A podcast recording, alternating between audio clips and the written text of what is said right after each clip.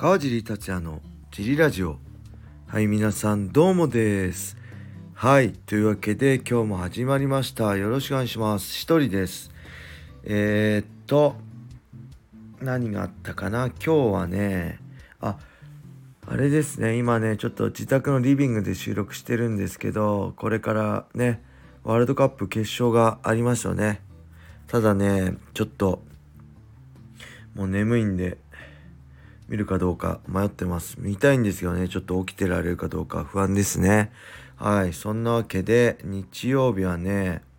娘がね友達となんか学校の友達と約束をしたとかで某ショッピングセンターで遊ぶとのことで、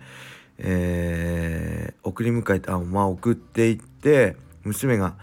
友達と遊んでる間奥さんと、えー、2人でデートしてましたね。はい。でその後は僕の地元に帰ってえー、スタッドレスタイヤに履き替えてでその後僕の母親のスマホがね楽々フォンだったんですけどもうねだいぶ34年使っててもうだいぶ古いし楽々フォンってなんかこうデータとかこのすごい少ないんですよね。なんで機種変更して、えー、普通のスマホにしてあげて、えー、で最後は地元の僕はね子供の頃から行ってたラーメン屋さんがあれ行ってたっていうかよく出前取ってたねラーメン屋さんがねなんか今年いっぱいで閉めるとのことだったんで、えー、ならあの出前取ろうよってね数年ぶりにって思ったんですけどなんと注文電話したら休みとのことで、えー、どうしようかってことになってね地元のラーメン屋さんじゃなくてね蕎麦屋さんすごいねいっぱいあるんですよね、まあ、潰れちゃった店もあるんですけど同じあのー、あの歩いて行ける距離ね78軒ぐらい蕎麦屋とかラーメンとかねえー、お寿司屋さんとかね焼きそば屋さんとか昔からあってねもう今ないのも多いんですけどその中で今もね、えー、もう本当だから僕が子供の頃もっと多分昭和の時からですよね。昭和の時からやってる蕎麦屋さんでえー、なんだっけカレー南蛮そばを食べたんですけどめちゃくちゃ美味しかったです。昔ながらのそば屋っていいですね。なんか美味しいですね。はい。そんな感じの日曜日だったんですけど土曜日もね、えー、前にもお伝えした通り j モックさんの、え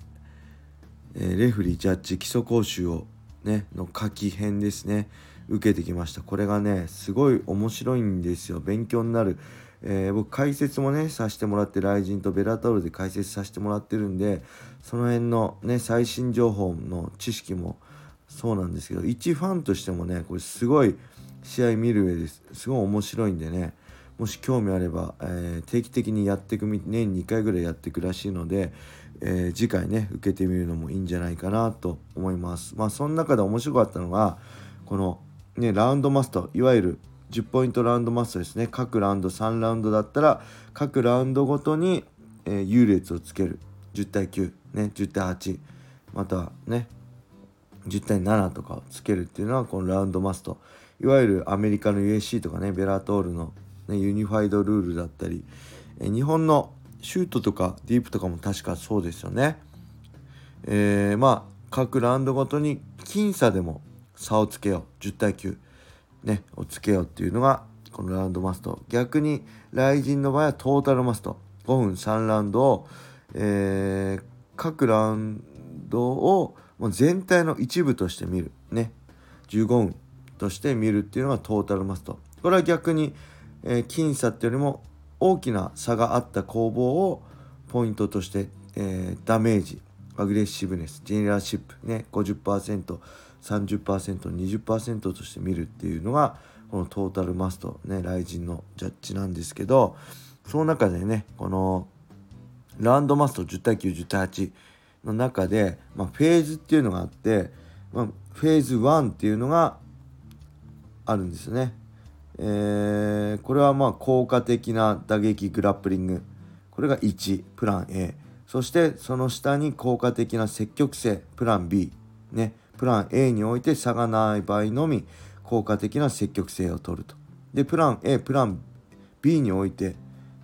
において100%同等の場合のみファイティングエリアコントロールプラン C を取るとのことだったんですけどこれが、えー、ほぼほとんどの試合がプラン A で差が見いだせると効果的な打撃グラップリングで差が見いだせるとなってきてまあフェーズ2となって、まあ、その効果的な打撃グラップリングの中で 3D3 つの D、えー、インパクトイコールダメージですね。いわゆるダメージの D そして優位性、えー、ドミネンスん？ドミネンスっていうのかな？ドミネンスごめんなさいの D そして支配時間、えー、これは、えー、なんだ？デュレーションかな？の D この3つの D で効果的な打撃グラップリングで差を取ろうっていうのがフェーズ2です。はい、でその中で、えー、フェーズ2の10対8の意味っていうのは、えー、この打撃やグラップリングによって圧倒的なね圧倒的に試合を支配したラウンドの中で3つの要素のうち2つ以上に顕著な差があった場合だインパクト、まあ、ダメージ優位性試合時間の中の2つの中に、えー、顕著な差があった場合は10対8にしようっていうことらしいです。でそうしていくうちに今度は、えっとね、優位性と試合時間の2つで構成を保ち、ね、インパクトいわゆるダメージを狙わない試合が増えたんで、えそういう中で今度はフェーズ3になってきます。でフェーズ3っていうのはどういうのかっていうと10対8になった時にダメージねインパクトダメージを含む 3G の 3D の2つ以上における顕著さがあった場合これはもうダメージがないと10対8になんないってことですね。ダメージプラスえー、と優位性かダメージプラス試合時間があった場合は10対8しましょうねっていうことがなってきてると。これがいわゆる、フェーズ3になってきてるってことですね。ちょっと分かりづらいですよね。で分かりづらいんですけど分かりやすい例であったのが、パトリック・ミックス対堀口恭司選手の試合。これで、10対8にならなかったのは、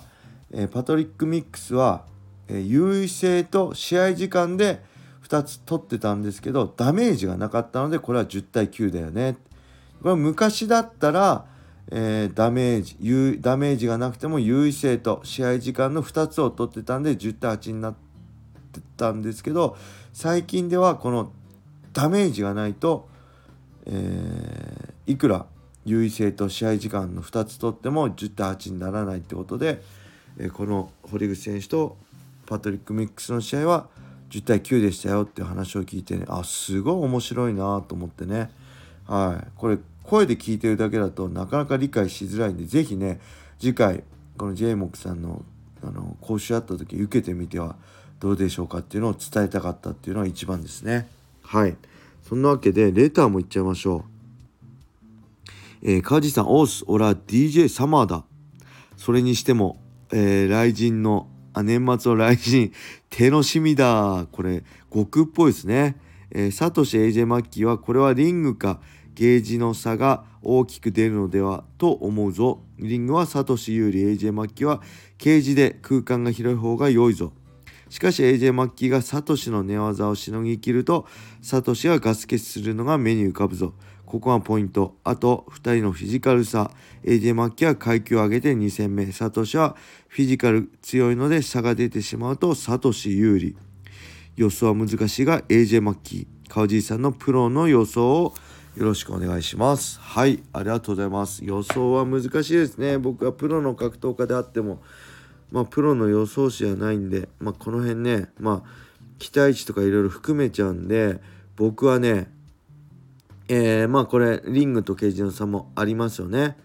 で階級差もあります。ねあのー、DJ サマーさんが言うように AJ マッキーはまだライト級2戦目なんでね体格差もあると思うんですけど僕はね一番気になるのはやっぱホームかアウェーかってことですよね今回雷神はサトシのホーム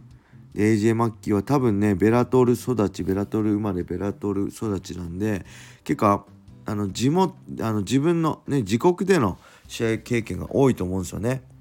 で勝手知ったるっていう感じでまあこのなんだろうこうやって試合までこう行きますよっていうこのいわゆる公式スケジュールとかも慣れたもんだと思うんですけど初めてね雷神の中でやるっていうしかもこの長い移動距離にアメリカから日本まで来てってこれがね結構まあ意識せずともストレスになるんですよね。僕もストライクフォースで初めてアメリカに行って、えー、ね、タイトルマッチやった時、まあ、意識せずともものすごいストレスがあったんでそういうのも含めて地の利だったりねああいうフォームって本当にあると思うんでそれが一番今回大きいんじゃないかなと思いつつえー、まあね体格差もありまあタイプとしても相性いいと思うんですよね。エイジ・マッキー打撃もうまいんですけどやっぱり組の選手どちらかというと組の選手だと僕は認識しているのでそういう中でサトシにとっては相性いいんじゃないかなって思って。まあ確かにねあのー、下になっちゃうと、まあ、正直分かりません。下から今までみたいに三角スパッて取るとかはまあさすがに厳しいんじゃないかな。そういう中で確かにサトシが消耗して、えー、っていうのはあるかもしれないんですけど僕はその前にねこのリングってあのコーナーがあるんでそこに詰めてプレッシャーかけて、えー、サトシがバック取ってねあの下にはならない方がいいと思います僕も。だからバック取って、えー、まあ優位に攻めるんじゃないかなでここで1本取ったらすごいと思うし、まあ、1本取らなくてもポジショニングでね、えー、支配時間だったりアグレッシブネスで有利になってサトシが勝つんじゃないかなと思いますね。はいそれはもう期待値も込めて僕の予想はサトシ。なんで DJ サマーさんとはえー、意見が分かりました。こういうのもね、楽しみの一つですよね。実際どうなるか残り2週間切りましたからね。はい、楽しみにしたいと思います。はい、そんな感じで今日は終わりにしましょうか。これレターもね、どしどしお待ちしてるんでよろしくお願いします。それでは皆様良い一日を。またね